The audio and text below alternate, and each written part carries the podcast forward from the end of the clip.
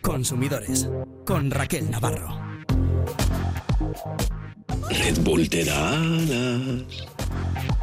Más que alas, lo que las bebidas energéticas pueden darnos son taquicardias, problemas del sueño o trastornos del comportamiento. Y ojo porque el 70% de los adolescentes europeos consumen estas bombas de cafeína y azúcar que son asequibles y fáciles de encontrar en cualquier supermercado. Ahora que Galicia anuncia que las prohibirá a menores y que otras comunidades autónomas como Euskadi se plantean también restringir su consumo, hablamos de bebidas energéticas con la ONG Justicia Alimentaria.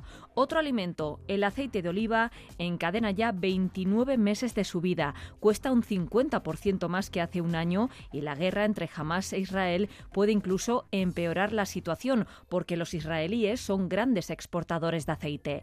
Los agricultores, tan perjudicados como nosotros, como los consumidores, no creen que las lluvias que empiezan a llegar vayan a mejorar la siguiente campaña del aceite. ¿Por qué no interviene el Ministerio de Consumo? ¿Está permitiendo que los intermediarios especulen con este producto saludable e indispensable en la dieta mediterránea? Enseguida hablamos de ello con Facua. Facua que también nos va a detallar cuánto cuesta pasar la ITV en Euskadi y en Navarra, si ha subido o bajado este año y si hay opciones más asequibles cerca de nuestra comunidad autónoma. Y la próxima semana se celebra Halloween, Gaubelza o Arimengawa en Euskadi y repasamos con la Organización de Consumidores y Usuarios OCU los riesgos de comprar disfraces y que no pasan controles de seguridad. Abordamos también a raíz del Día de Todos los Santos el tema de los seguros de decesos. Pasarnos toda la vida pagando una póliza que cubra nuestro entierro puede costarnos hasta tres veces más. Hay otras alternativas más interesantes. En los próximos minutos les ayudamos a tomar las mejores decisiones como consumidores.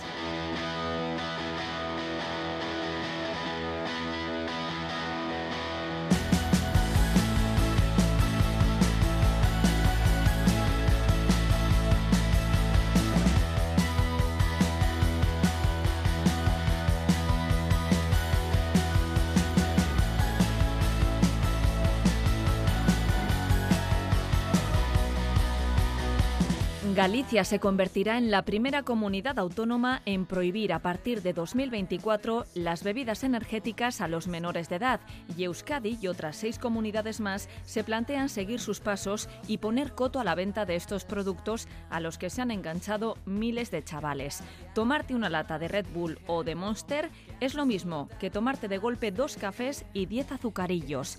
El 70% de los adolescentes europeos consumen estas bebidas que pueden provocar trastornos de comportamiento y problemas cardiovasculares. Javier Guzmán es el director de Justicia Alimentaria, una ONG que desde 1987 trabaja por una alimentación saludable, justa y sostenible para las personas y el planeta. ¿Qué tal, Javier? Bienvenido. ¿Cómo estáis? Las comunidades autónomas están planteando ya restringir el contenido máximo de cafeína de estas bebidas energéticas. Desde Justicia Alimentaria decís que esto no es suficiente y pedís que se prohíba directamente su venta a los menores de 18 años. Es algo que ya ocurre ¿no? en algunos países europeos como Polonia, en otros sitios, ¿verdad? Sí, es un tema que mm, realmente hay un consenso científico y ciudadano muy alto. Es decir, sabemos que este tipo de bebidas pues son eh, absolutamente negativas y eh, para la, población juvenil que está tomando cada vez más a edades más tempranas y como antes decíais pues no, eh, no son bebidas energéticas porque este ni siquiera es un nombre ah, legal o que exista son realmente cóctel de cafeína azúcares aditivos y vemos cómo pues cada vez los pues nuestro país pues qué sé yo casi 70% están consumiendo entre, entre 12 y 18 años. Pero es que además tenemos una franja de edad de entre 3 y 9, 9 años que también ya están algunos porcentajes consumiendo, cerca del 12%. Y tenemos una falsa percepción de, ese tipo de bebidas como si no pasara, como si fuese un refresco más y demás, sin tener en cuenta que, que generan enormes problemas de, de insomnio, de cardiopatía, de irritabilidad, de nerviosismo, de trastornos cardiovasculares, de aumento de tensión arterial. Es decir, tenemos literalmente a nuestra población infantil y juvenil absolutamente desprotegida y en manos de, ah, bueno, de, y asediados permanentemente por grandes campañas de comunicación y marketing de estas empresas que cada vez venden más y que vemos cómo el Estado y las comunidades autónomas no han hecho nada más que intentar pactar con el lobby de este tipo de empresas algún tipo de, bueno, de bajada de cafeína y demás. Pero da igual, porque tenemos, tenemos un consumo enorme, por ejemplo, qué sé yo, pues eh, tenemos como casi un 12% de, de chavales que están consumiendo más de 7 litros al mes. Es Qué barbaridad. no se toman una lata, toman varias latas y como antes decías, una lata de estas igual tiene dos o tres eh, cafés, tiene 7, 8 o 10 sobres de azúcar, doblando lo que puedes tomar de azúcar a, o estar recomendado al día. Por tanto, tenemos una crisis enorme y todo el mundo mira para otro lado simplemente porque hay beneficios y nosotros ya vamos alertando durante dos años de que el Estado está siendo totalmente irresponsable y las comunidades autónomas también porque pueden legislar. Hace dos semanas, me parece, estuvimos en el Parlamento Vasco en una comparecencia, ahora que está la oportunidad de la ley de, protección para la infancia y, la adolescencia, que comparecimos para hablar de la publicidad infantil, a donde decíamos justamente esto, es decir, nosotros, los padres y las madres, nadie se le ocurriría dar cafés a los niños pequeños y jóvenes. ¿Cómo es posible que este, esto, esto esté totalmente asumido, que se esté haciendo, que veamos eventos de salud o, de, deportes patrocinados por estas empresas, que no haya ningún tipo de regulación de la publicidad infantil alimentaria, no solo de estos productos, sino de todos los que son insanos, que sabemos que generan obesidad eh, infantil y problemas con la diabetes. Y delante de esto, ah, como sociedad, no tenemos nada, absolutamente nada, desprotegidos y en manos de estas grandes empresas. Estábamos diciendo que suelen tener colores y logos muy llamativos, que vienen además recomendados por influencers, que patrocinan, como decías, eventos deportivos. Ahora mismo, ¿cómo se regula la venta de este tipo de productos? No, no, es un producto más, es decir, no, no tiene, es como nosotros lo que pedimos en las, en la, un poco las demandas que hacemos al gobierno es varias cosas. Uno es, tiene que prohibirse a menores, porque esta bebida no es apta para consumo de menores. Y ya está, no hay más que discutir como hacen otros países. La segunda es, ah, claro, tiene que tener un etiquetado clarísimo. Una vez que tú tomes este producto, que sepas que tiene esta cafeína, estos, estos eh, efectos, que además la cafeína obviamente genera adicción y que esto tiene que estar eh, súper claro. Y además también que tiene un alto contenido de azúcar, por encima de lo que recomienda la OMS. Por tanto, esto tampoco lo tenemos. Y además, lo que antes se decía, no tenemos una ley de publicidad infantil alimentaria. Teníamos un decreto que se iba a haber aprobado el año pasado, en el que muchas organizaciones hemos participado, que iba a ser uno de los, yo creo, de los mejores de la Unión Europea ah, conjuntamente con el que está ya en Portugal en marcha, que está funcionando, y en el último momento, pues fue tirado atrás por un veto del Ministerio de Agricultura después de toda la presión del lobby alimentario. Este es el problema. Es decir, tenemos una batalla entre la salud y los intereses de la población infantil y juvenil y los beneficios de grandes empresas y por ahora está claro que el Estado y las comunidades autónomas les da igual, porque este datos que yo te estoy contando, que son todos oficiales, los conocen. Las agencias de salud pública conocen los datos, conocen cómo se ha doblado en pocos años el consumo y los consumidores de este tipo de, de productos. Saben los efectos, saben que en nuestro país un niño tiene una exposición de unos 7.000 anuncios al año de comida insana.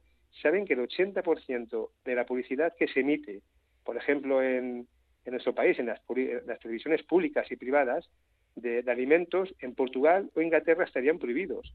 Bueno, pues eh, ¿cómo podemos dejar, por ejemplo, en televisiones públicas y en radios públicas que se emitan ese tipo de anuncios cuando sabemos ah, el impacto que tiene en el consumo de, la población infantil y juvenil? No hay leyes que lo regulen, como decías, hubo un intento fallido y ahora mismo en plena formación de gobierno, pues no parece ¿no? que vaya a haber avances. Como dices, hay muchas presiones porque estamos hablando de marcas que facturan miles de millones de euros, que además saben muy bien cómo llegar a los niños y a los adolescentes con campañas publicitarias muy potentes, bueno, pues que no se prohíben como ocurriría en otros países. Son además productos baratos, fáciles de encontrar. ¿Cómo se da la vuelta a todo esto, Javier? Bueno, pues esto es lo que, este es el gran problema de, mm, que decías muy, muy claramente, es decir, es que los niños y estos hijos e hijas en realidad no es que sean es que estén expuestos, sino que es que es el target, es el objetivo principal de esas empresas, el, donde el segmento que ellos piensan que deben consumir. Hay cada vez productos más atractivos, pues hay igual 2.000 tipos, para que la gente se una idea, 2.000 tipos de productos de este. Cada vez, cada día están saliendo nuevos nuevas marcas. Y además cada vez eh, más excitantes, ¿no? Tienen más excitantes, cada vez más cafeína, más taurina. Claro, porque aumenta el, nivel de tolerancia, esto es obvio, ¿no? Te tomas un café, pues quieres dos, pues quieres tres. Muy vinculado a, la cultura más juvenil, pues van a aparecer influencers, van a aparecer ligadas, por ejemplo, al tema de videojuegos, al tema de, música y demás, por tanto, muy ligado a ese, a ese mundo más, más juvenil. Y, ah, y delante de esto, pues claro, nosotros recordamos que tenemos el deber y el derecho de proteger la salud de nuestros hijos e hijas. Y ya digo el Estado está haciendo aquí una absoluta dejación de sus responsabilidades y, um, ya llega el momento de regular, de poner orden, de regular y de proteger a nuestra, a nuestra población infantil. De, mientras que el gobierno y los gobiernos autonómicos, en este caso el País Vasco, no hacen nada y miran para otro lado, eh, los padres y madres y la población lo que tenemos que hacer es alertar. Alertar al menos a nuestros hijos e hijas de que no es normal el consumo de este tipo de, bebidas, que no es recomendable, que hay que sustituirlo por otro y que los medios de comunicación empiece a llegar, bueno, una cosa que hasta ahora nos ha costado muchísimo que llegara esta, esta información, porque ha sido muy complicado que llegue a la población en general eh, cuál es el impacto de, esta, de este consumo. Ya digo, si las encuestas lo que dicen es que hay una falsa percepción. La gente generalmente piensa que son bebidas, bueno, pues sin más, ¿no? Que no son nada. Un refresco más. Un refresco más, ¿no? Y en realidad, pues falta esa esa, como si dijéramos, información real de lo que está pasando. Claro, porque llevamos años escuchando que este tipo de bebidas nos dan alas, que revitalizan el cuerpo y la mente, que nos dan un extra de energía, ¿no? Incluso aumentan nuestra habilidad mental. es normal que las perciban como inofensivas, ¿no? Que un menor no sea consciente del riesgo. Claro, si es que mm, un menor que el único mensaje que recibe permanentemente es esto de que da alas, porque en realidad no es que dé alas, da taquicardias, esto es lo que da. es ese mensaje fundamental, olvídate de las alas, lo que te da son taquicardias. Pero es que por tierra, mar y aire son asediados con miles de anuncios en esa dirección. ¿Tenemos alguna campaña de alguna administración pública que haya dicho que esto, este consumo se tiene que parar? No. Entonces, ¿quién está realmente haciendo la contraposición a este mensaje? Todo el marco negativo, toda la, a lo que llega de los medios de comunicación y de, y de empresas es a favor del consumo y por esto están incrementados, si es que han doblado el, consumo. Por eso cada día hay más productos ligados y además, no solo que esté relacionado con el tema de los estudiantes, de los juegos y demás, sino que sabemos que cada vez se consumen más en, bares y discotecas porque lo mezclan con alcohol. Y esto ya es la bomba. O sea, cuando mezclas estas dos eh, alcohol, ¿no? con este tipo de, de, bebidas o de productos, pues el riesgo aumenta considerablemente. Por tanto, hay que alertar, es decir, no, no, esta bebida no puede estar mezclándose con alcohol y que sea algo natural y esté de moda. ¿no? Claro, porque, además te espabila, como decimos, es meterse de repente dos cafés en cada lata, fresquito además, que entra casi más rápido que un café caliente, te espabila y por lo tanto la noche se alarga y bebes más. Exactamente, y además son, ah, claro, pues justamente, ¿no? además lo que hace un, pues por un lado te estás tomando pues eso, un vaso de presor, como puede ser un, un, alcohol, y por otro lado el contrario, es decir, un poco al cuerpo eh, pues le vuelves loco, ¿no? y, ha habido accidentes, ¿eh? Ha habido accidentes de, de chavales que han tenido problemas, que han perdido conocimiento, que han tenido ataques, puedes tener un infarto, quiere decir, en realidad no es, no es una broma y, y cada vez se consume más. Entonces nosotros pensamos que ha llegado el momento, estamos contentos de que haya comunidades autónomas que ah, yo creo que desde las agencias de salud es muy importante que, que empiecen a hablar realmente de lo que está pasando y a exigir a los a los representantes políticos que oye que defiendan que defiendan el interés general de la ciudadanía y de nuestros jóvenes pero que paren ya. Es decir que no no vale con acuerdos como hasta ahora ha sido la estrategia porque ha fracasado acuerdos eh, voluntarios con las empresas, acuerdos de esto. Bueno, voy a rebajar un poco. Fracasó el que en su día quiso hacer el gobierno de voy a hablar con las empresas para que bajen un poco el azúcar en sus productos. Eso fracasó absolutamente. Fracasó el, desde el año 2005 para acá el marco que tenemos de regulación de la policía infantil, que es un marco voluntario y además escrito por las empresas, que además incumplen el 90%. Es decir, sabemos que la autorregulación y el consenso con las empresas no funciona. llevamos 20 años con esto, pero es increíble que sigamos con el mismo mantra y que veamos otra vez asociaciones y veamos a gobiernos que digan que van a intentar la autorregulación, cuando empíricamente y es que científicamente sabemos que no funciona, que necesitamos regulación y que es la propia OMS la que está diciendo a los países que para parar esa tasa de obesidad infantil, de problemas derivados de la, de la salud, de ese tipo de productos insanos, azucarados y procesados, necesitamos regular con políticas públicas y ponerle límite. Desde 2014 la Unión Europea obliga a llevar un aviso en la lata sobre el alto contenido en cafeína y estas bebidas lo hacen. Lo hacen, el problema es que no es visible porque está en la parte trasera de la lata en letras minúsculas, es decir, el etiquetado no es el correcto. De hecho, se venden pues junto a cualquier otro tipo de refresco, ¿no? Sí, sí, están al, cada vez si, si uno va al lineal de supermercado es que lo que va a ver es que cada vez hay más latas y más número de marcas, más tipos de productos, es decir, es un segmento que está aumentando exponencialmente. Aquello que dice, no, bueno, pero la gente tiene que tener libertad para consumir, pero ¿qué libertad tenemos si no entendemos las etiquetas? Si lo tenemos en pequeño, si nadie nos advierte, si nadie nos dice si está bien, si está mal, cuál es el consumo. Es imposible, en realidad es como una coartada, en la excusa, esto de la libertad para, pues para, para seguir vendiendo, pero la libertad comienza con información. Es decir, con los consumidores tiene que tener información. Y una cosa muy importante, que yo creo que todo el mundo entiende, es que nuestros hijos pequeños, los niños y niñas, no son libre compradores, como dicen, son manipulables. De hecho, lo que dice la OMS es que no se puede hacer publicidad para los niños y niñas porque no es publicidad, en realidad es manipulación pura y dura. Es decir, nuestros hijos e hijas no van a discernir con 10, 12 años, 9 años si eso es bueno o malo. Realmente sale un este de publicidad y se lo creen. Por tanto, estamos jugando con fuego porque estamos equiparando que los niños y niñas y los adolescentes tengan la capacidad cognitiva para poder determinar un consumo saludable o no cuando sabemos científicamente que no es posible, que son manipulables y dejamos que estas empresas sigan manipulando. Bueno, pues lo que decimos es llega un momento en que ¿para qué tenemos un Estado? ¿Para qué tenemos un, ministerio? ¿Para qué tenemos un, gobierno autonómico? Pues póngase ya y regúlese porque es muy fácil. Es copiar las normas que existen en otros países y ponerlas en plan de ejecución mañana mismo. En Suecia, por ejemplo, solo se venden farmacias y solo a mayores de 15 años. Bueno, Javier, pues está por ver cómo termina este proceso legislativo que ha iniciado Galicia. Por lo menos el debate se ha abierto en otras comunidades autónomas, también aquí en el País Vasco, y veremos en qué, en qué acaba la cosa, ¿no? Seguiremos muy atentos el proceso. Director de Justicia Alimentaria, Javier Guzmán, muchísimas gracias. A vosotros, un abrazo. Un abrazo.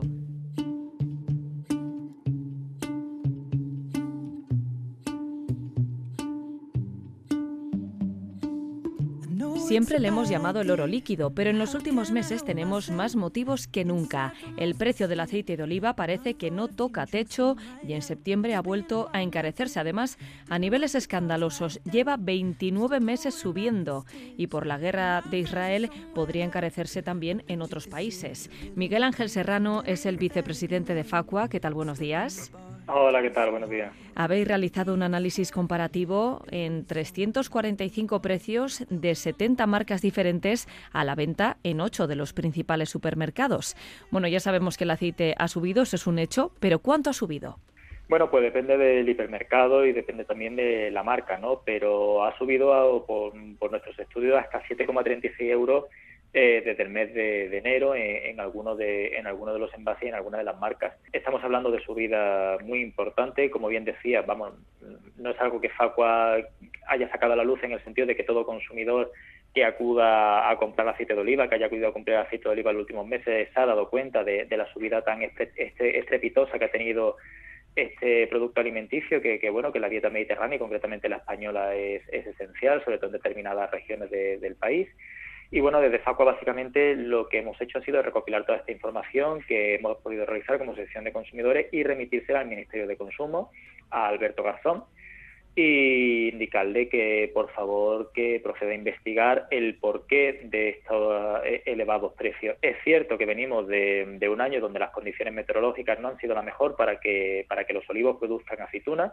Es cierto que la producción de, de aceituna y consecuentemente de aceite ha sido sustancialmente inferior que en otros años, pero también está cierto que estamos hablando de unos márgenes de diferencia en los precios eh, totalmente desproporcionados. En este sentido, nosotros desde Facua, temiendo que pudiera que pudiera existir realmente una especulación por parte de los agentes que intervienen en la, en la cadena de mercado y, que esa especulación está afectando negativamente al precio.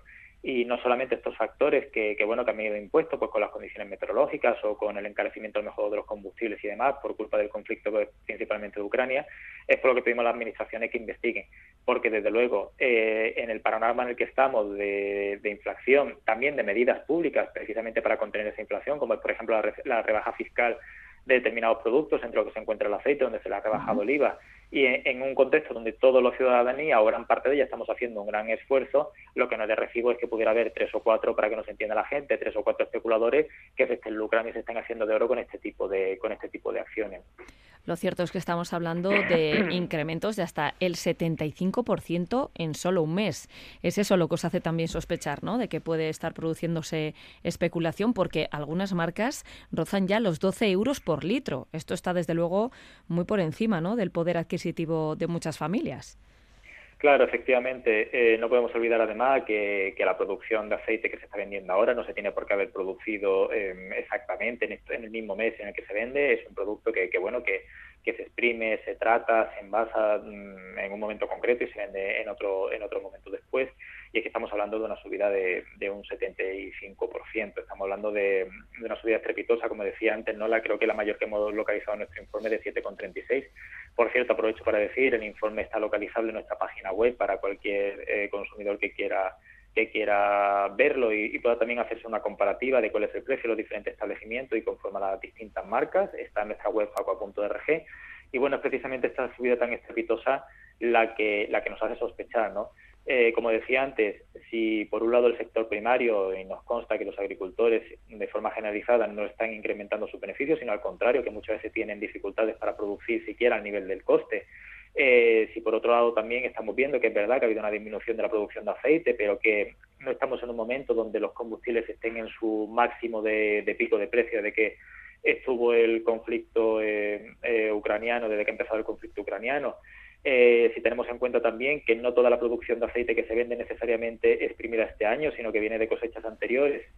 Eh, y si tenemos en cuenta además que se han aplicado medidas fiscales que deberían incidir directamente en, el precio de productos básicos, como es el aceite de oliva, eh, algo pasa para que mm, ese 75% no parezca que sea razonable. ¿no?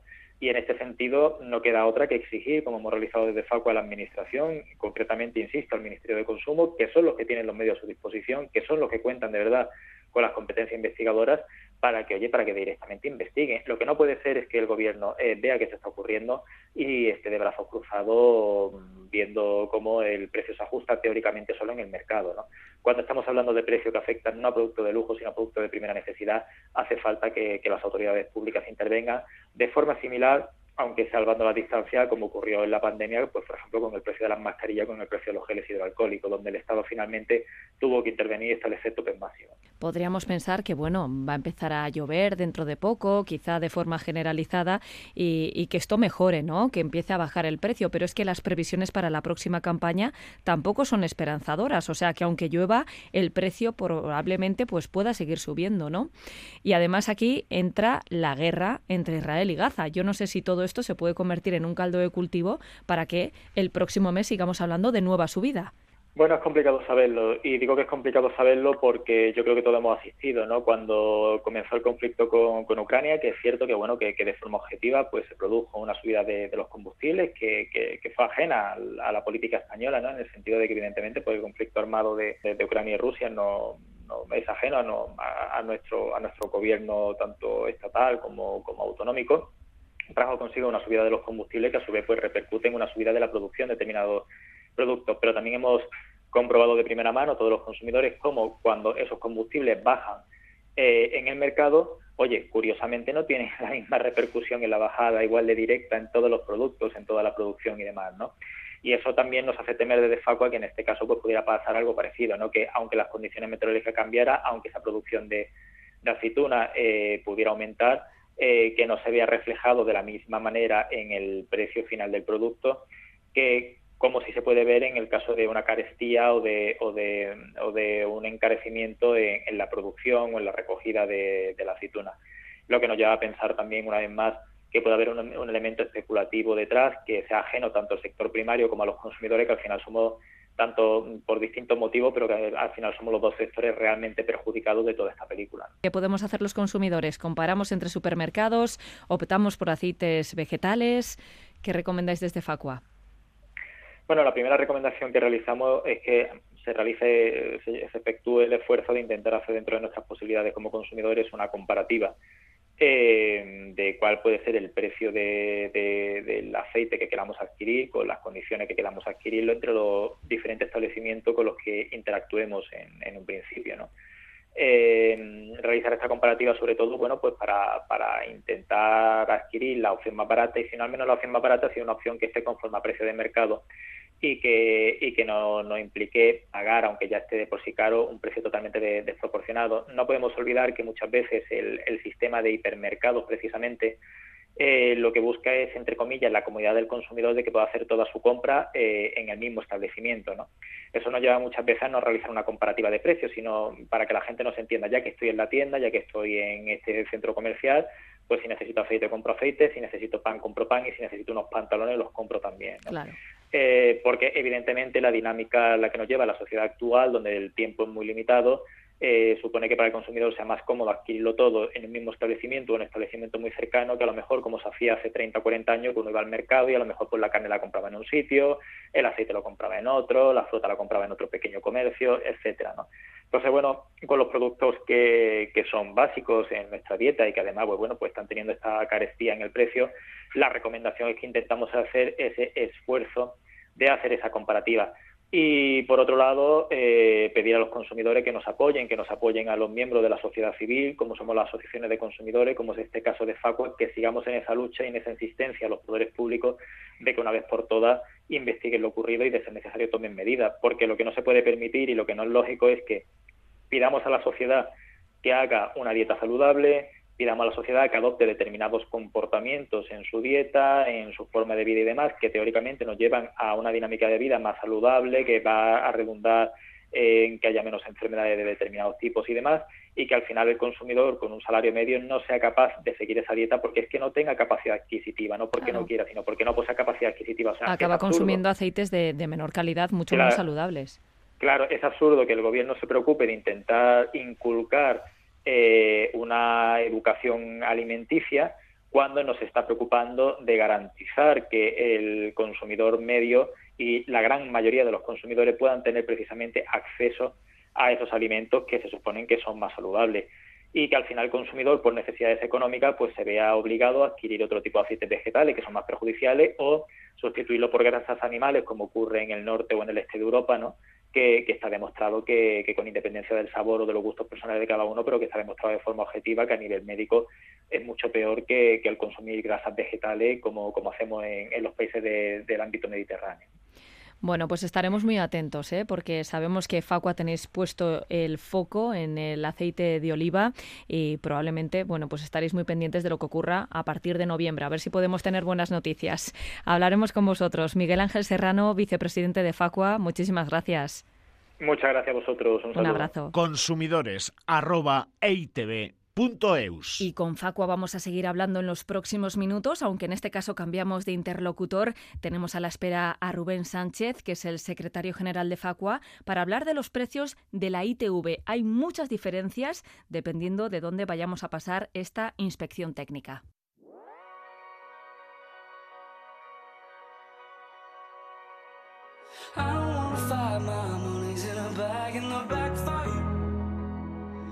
future's overdue. Yeah, I know that. Turn the engine on, off some blaring out a dead radio. Singing, I need to know. No turning back. Los propietarios de vehículos estamos obligados por ley a pasar una inspección técnica. En Euskadi los precios los fija el gobierno vasco y los actualiza teniendo como referencia el IPC, el índice de precios al consumo. El año pasado repercutió, aplicó toda la subida del IPC a las tarifas de la ITV. Navarra, sin embargo, congeló esa tasa y este año ha pasado prácticamente lo mismo. Rubén Sánchez es el secretario general de Facua que ha detectado diferencias de hasta un 300 248% en las tarifas de la ITV en función de la comunidad autónoma donde la pasemos. ¿Qué tal, Rubén? ¿Qué tal? Muy buenas.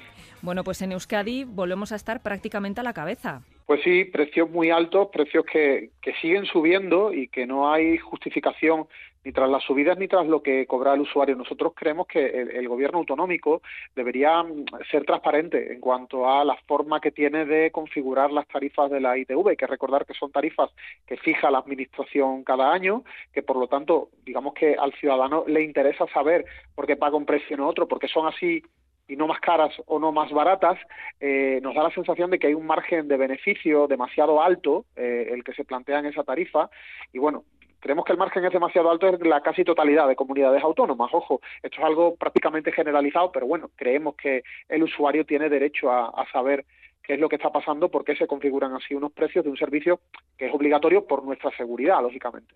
En el País Vasco son 50,91 euros los que pagamos por pasar la ITV si nuestro vehículo es de gasolina y 53,15 euros si es diésel. Es una subida de un 7,3%. Esto, por ejemplo, es muy diferente a lo que se está pagando en Navarra. Frente a estos 50-53 euros, allí se queda en 38,90 y por segundo año consecutivo han congelado la tasa. Efectivamente, además no es raro encontrarnos a un usuario de Euskadi que se va a Navarra si vive cerca, si no le pilla muy lejos para pasar la ITV, por ahorrarse unos cuantos euros que seguro que son más de lo que le va a costar de más la gasolina por el desplazamiento. Eh, no tiene mucho sentido que sea así, pero bueno, eh, puede ser lógico que cada comunidad autónoma tenga un precio distinto si es que hay ciertas diferencias en las características de las estaciones de ITV. En cualquier caso hay que decir que en casi todos los casos lo que nos hacen es lo mismo, el control es igual. Quizás hay alguna comunidad donde realizan o no realizan un control de ruidos. Fíjate, Comunidad Valenciana, por ejemplo, este año ha eliminado el control de ruidos al tiempo que ha rescatado para lo público la gestión del servicio, igual que ocurrió hace un tiempo en Andalucía. Allí solo empresas públicas, solo una empresa pública gestiona la, la ITV. Eh, mm, creemos que cuando es una empresa pública además no hay motivos para decir que se están recibiendo presiones para encarecer el precio por parte de las concesionarias, aunque independientemente de ello las concesionarias se tienen que entender que explica tener, perdón, a los criterios de concesión y a asumir que es el gobierno el que el que fija el precio. Es curioso, ¿no? Bueno, pues que nos vaya a costar más o menos eh, dependiendo de dónde pasemos la ITV y sobre todo llama la atención, comentabas el caso de Valencia, llama la atención el caso de Extremadura también, ¿no? Extremadura es que el gobierno anterior, el gobierno saliente, aprobó una rebaja de hasta el 50%, una bonificación en el precio de la ITV este año. Bueno, fue una medida que se llevó a cabo en el marco de, la crisis que muchas familias, o que la inmensísima mayoría de familias está sufriendo, y bueno, fue una, una medida evidentemente positiva que está sirviendo durante este año solo para que los usuarios paguen, pues en muchos casos, justo la, la mitad por el, eh, la ITV. Estamos hablando de 14,63 euros, es lo que pagan frente a los 53 que pagamos en Euskadi en caso de que nuestro vehículo sea diésel. Oye, ¿y qué ocurre con Madrid? Porque Madrid sí que se coloca la cabeza, tampoco nos lleva mucho, ¿eh? Nos lleva un euro y pico de diferencia. ¿Y por qué? Porque este caso también es interesante.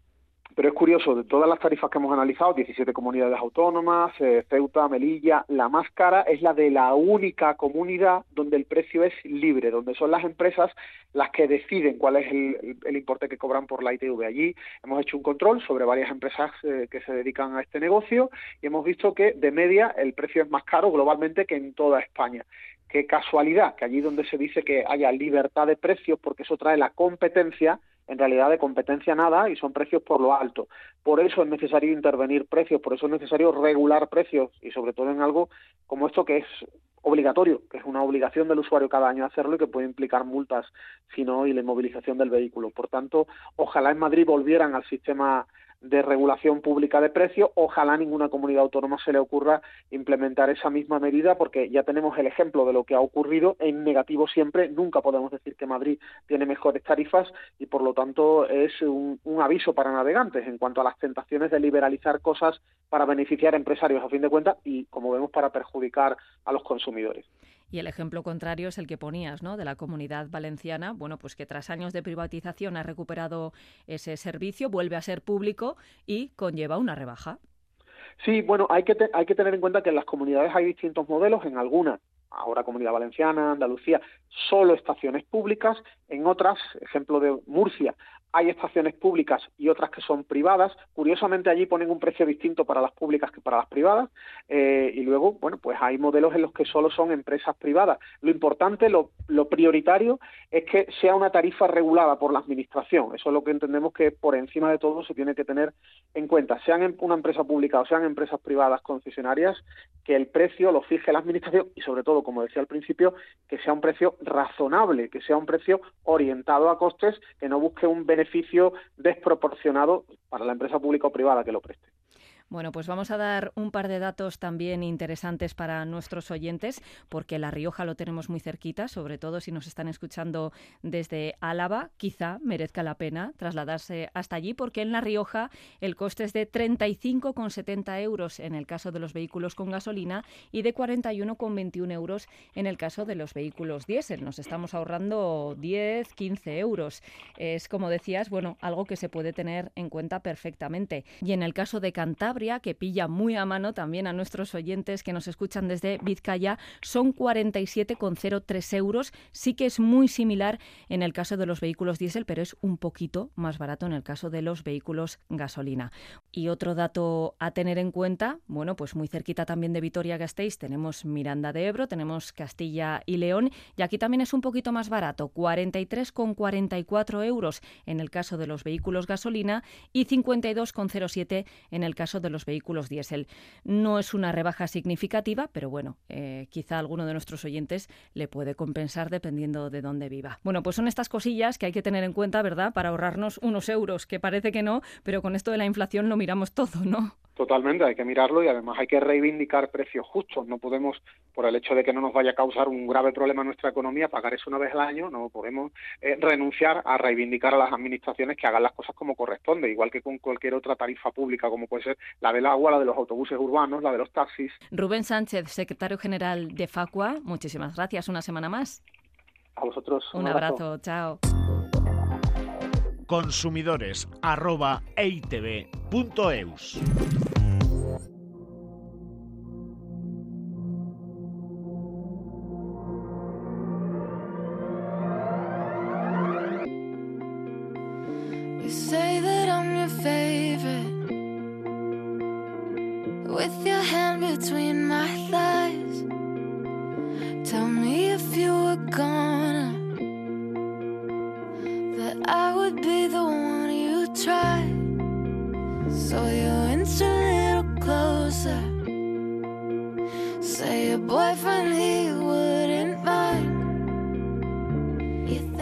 próximo 1 de noviembre es la festividad de Todos los Santos y la noche anterior se celebra Halloween, una fiesta que relacionamos con Estados Unidos y que Hollywood lleva décadas popularizando, pero que en realidad está muy arraigada a la cultura vasca. La Gau Belza o Arimengawa siempre ha estado muy ligada al euskera y a la zona rural. Si tienen previsto disfrazarse y maquillarse de acuerdo a estas fechas, no está de más tomar una serie de precauciones para evitar riesgos. Kepa Loizaga es delegado en Euskadi de OCU, Organización de Consumidores y Usuarios. ¿Qué tal? Bienvenido, Kepa. Bien hallado. Bueno, ¿qué consejos podemos dar a nuestros oyentes para no tener sustos? Si fuésemos al maquillaje, pues mira, no recomendamos el uso de maquillaje en menores de, de tres años, ni esmaltes para las uñas, porque básicamente son una serie de disolventes que pueden ser peligrosos y al final pues un niño se lo lleva a la boca, ¿no?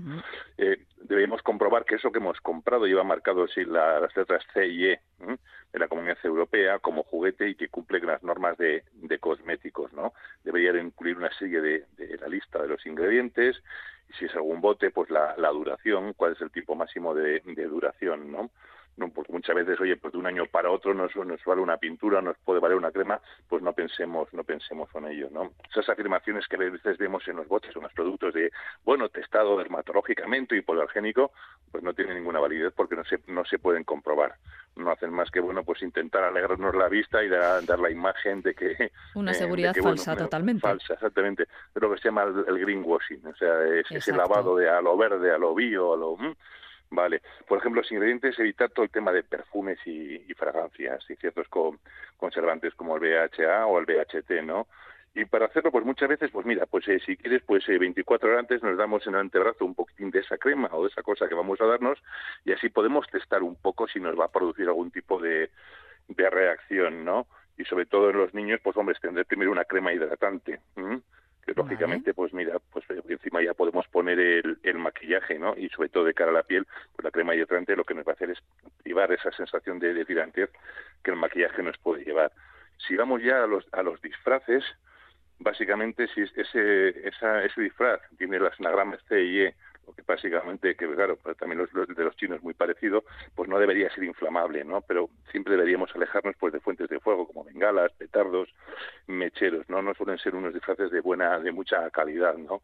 Siempre recomendamos mejor ir a cara descubierta. Ahora pues se llevan muchos con luces LED, incluso en la cara, sí, con caretas.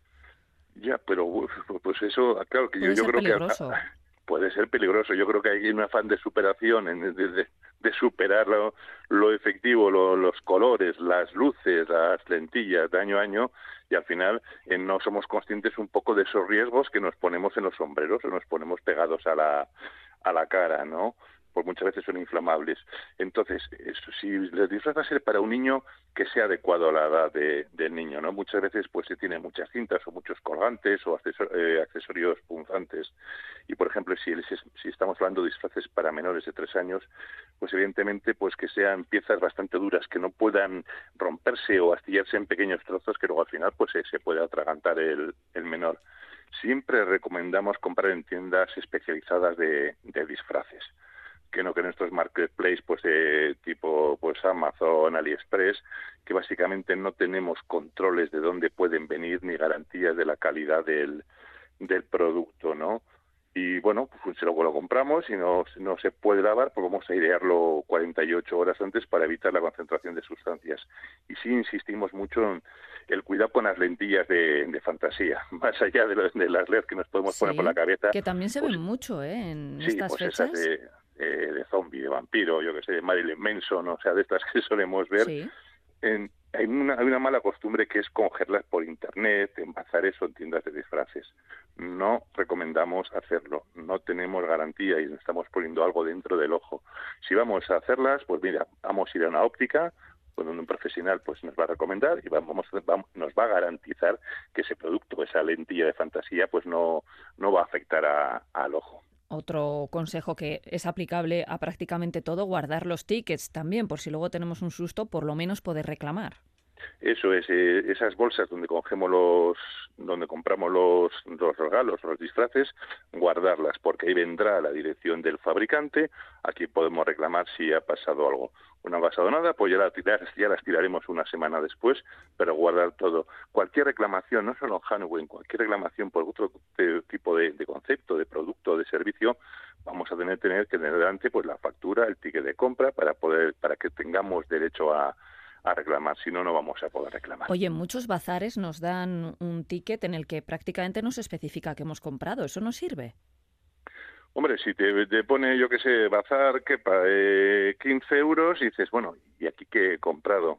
Pues hombre, deberíamos tener pues una factura en la que se viese cuál es el producto que hemos comprado.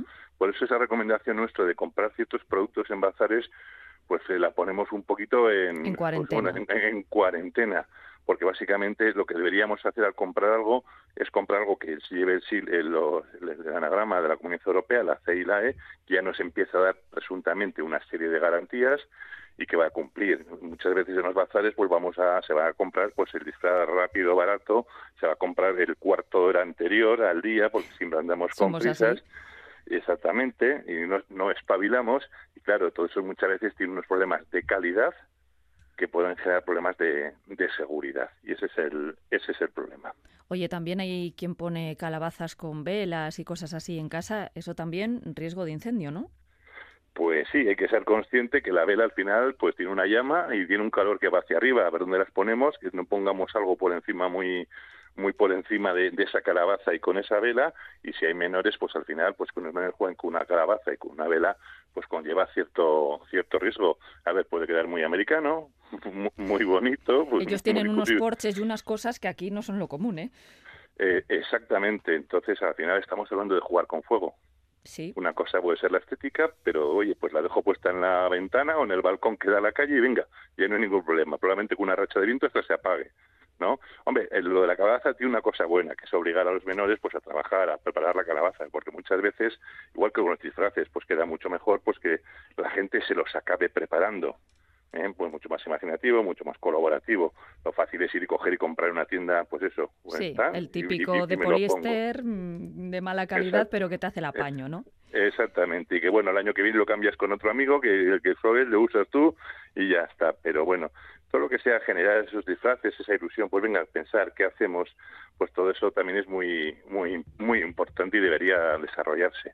Pero insisto, como tú has dicho la cabeza, cuidado con cuidado con el fuego y cuidado con los fuegos artificiales y las bengalas y otro tipo de, de productos, porque el riesgo de incendio siempre siempre está ahí. Bueno, que sea una noche terrorífica, pero no literalmente, es lo que intentamos aquí en Consumidores. Y además es que quepa esta festividad de Todos los Santos nos hace a muchos reflexionar sobre la muerte, todo lo que conlleva. Y si te parece, vamos a hablar también de los seguros de decesos, porque estoy convencida de que muchos de nuestros oyentes llevan toda la vida pagando un seguro que cubra su entierro o incineración, pero merece la pena, quepa. Pues sí, no, yo me acuerdo cuando venía mi tite, que ya hace muchos años que falleció, pero venía una vez al mes un señor de Finisterre. A ver, un seguro de excesos puede ser una cosa buena porque al final lo que te cubren es básicamente la mayoría de los gastos de los servicios funerarios, ¿no?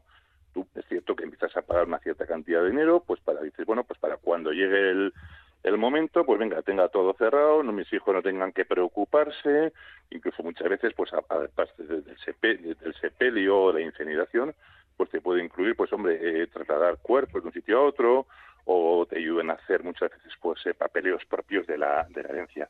Y como tú bien dices, el casi el 50, el 47% de la población tiene contratado un seguro de decesos. Y está detrás del automóvil, el sanitario y el multirriesgos. Es el cuarto más, más contratado, ¿no? Qué curioso.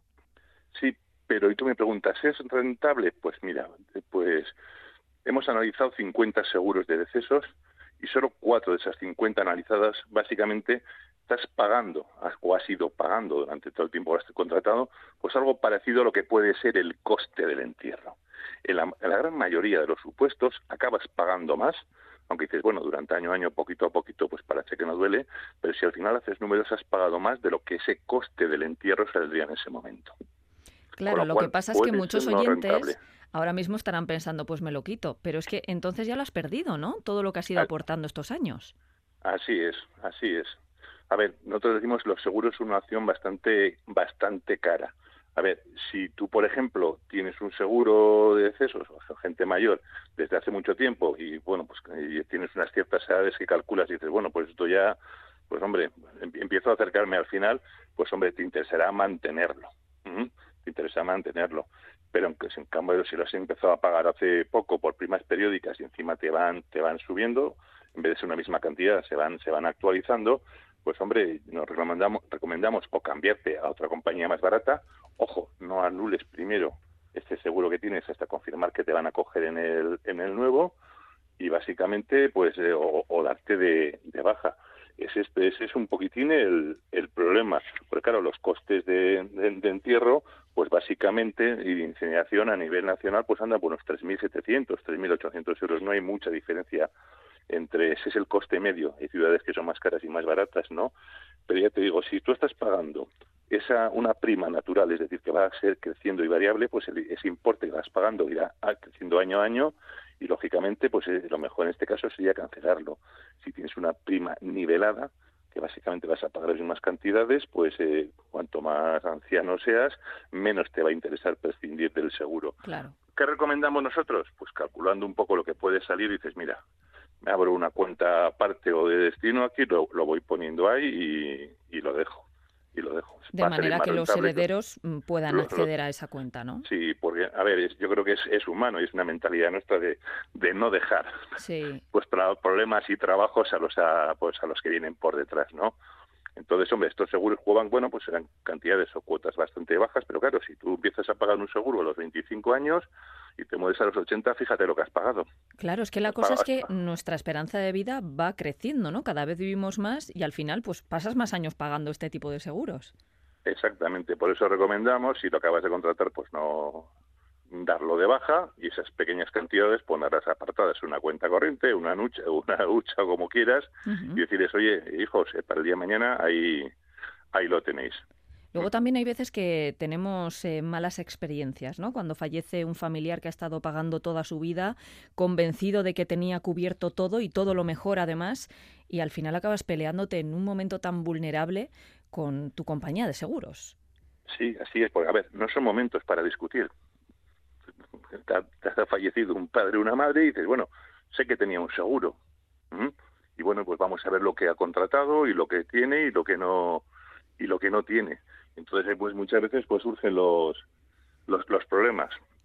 Esto tiene mucho que ver con no hablar, ¿verdad? De que nos vamos a morir. Exactamente. Y decir claramente, vamos a ver, tengo cubierto esto, lo tenéis aquí. Pero ¿sabes qué pasa? Que muchos hijos, o pues el padre fallece sin haberlo comentado, pues no saben que sus padres tienen unos seguros contratados. Esa es otra. Nosotros sí, nosotros sí pedimos que así como cuando vente alguien a pedir las últimas voluntades y le dicen, pues evidentemente, pues donde hizo testamento, y le dicen cuántos seguros tenía contratado, que estos seguros de decesos también estén en ese registro porque ayudaría pues a los a los hijos oye pues nuestro padre o nuestra madre tenía contratada yo qué sé pues en Santa Lucía pues vamos a Santa Lucía y a, y a preguntar claro informarnos siempre ¿no? de todas estas cuestiones que pues siguen siendo tabú todavía en nuestra sociedad. ¿Qué palo Izaga, delegado en Euskadi de UCU, Organización de Consumidores y Usuarios, gracias una semana más por habernos atendido. Que celebres muy bien Arimengawa, Gaubelza, Halloween o como le quieras llamar y, que no sea tan terrorífica la, eso es, Eso es fundamental. Un abrazo. Igualmente, agur. agur. It's a god awful small affair to the girl with the mousy hair. But her mummy is yelling no, and her daddy has told her to go. But her friend is nowhere to be seen. Now she walks through her sunken dream to the seat with the clearest view, and she's hooked to the silver screen. But the film is a sad thing for, for she's lived it ten times or more. She could spit in the eyes of fools if they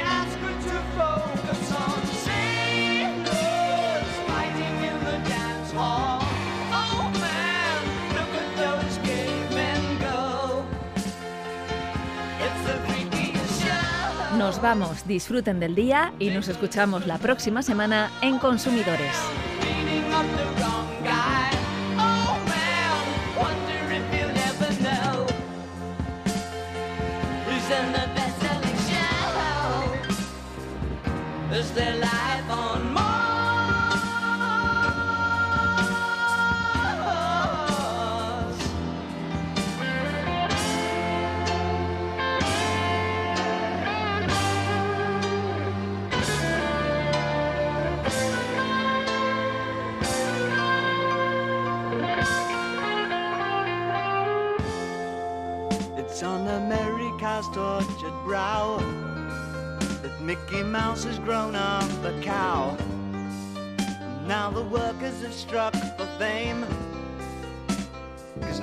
On sale again. See the mice in their million hordes, from Ibiza to the Norfolk Broads. Rule Britannia is out of bounds, to my mother, my dog, and clowns. But the film is a sad thing more Cause I wrote it ten times or more It's about to be writ again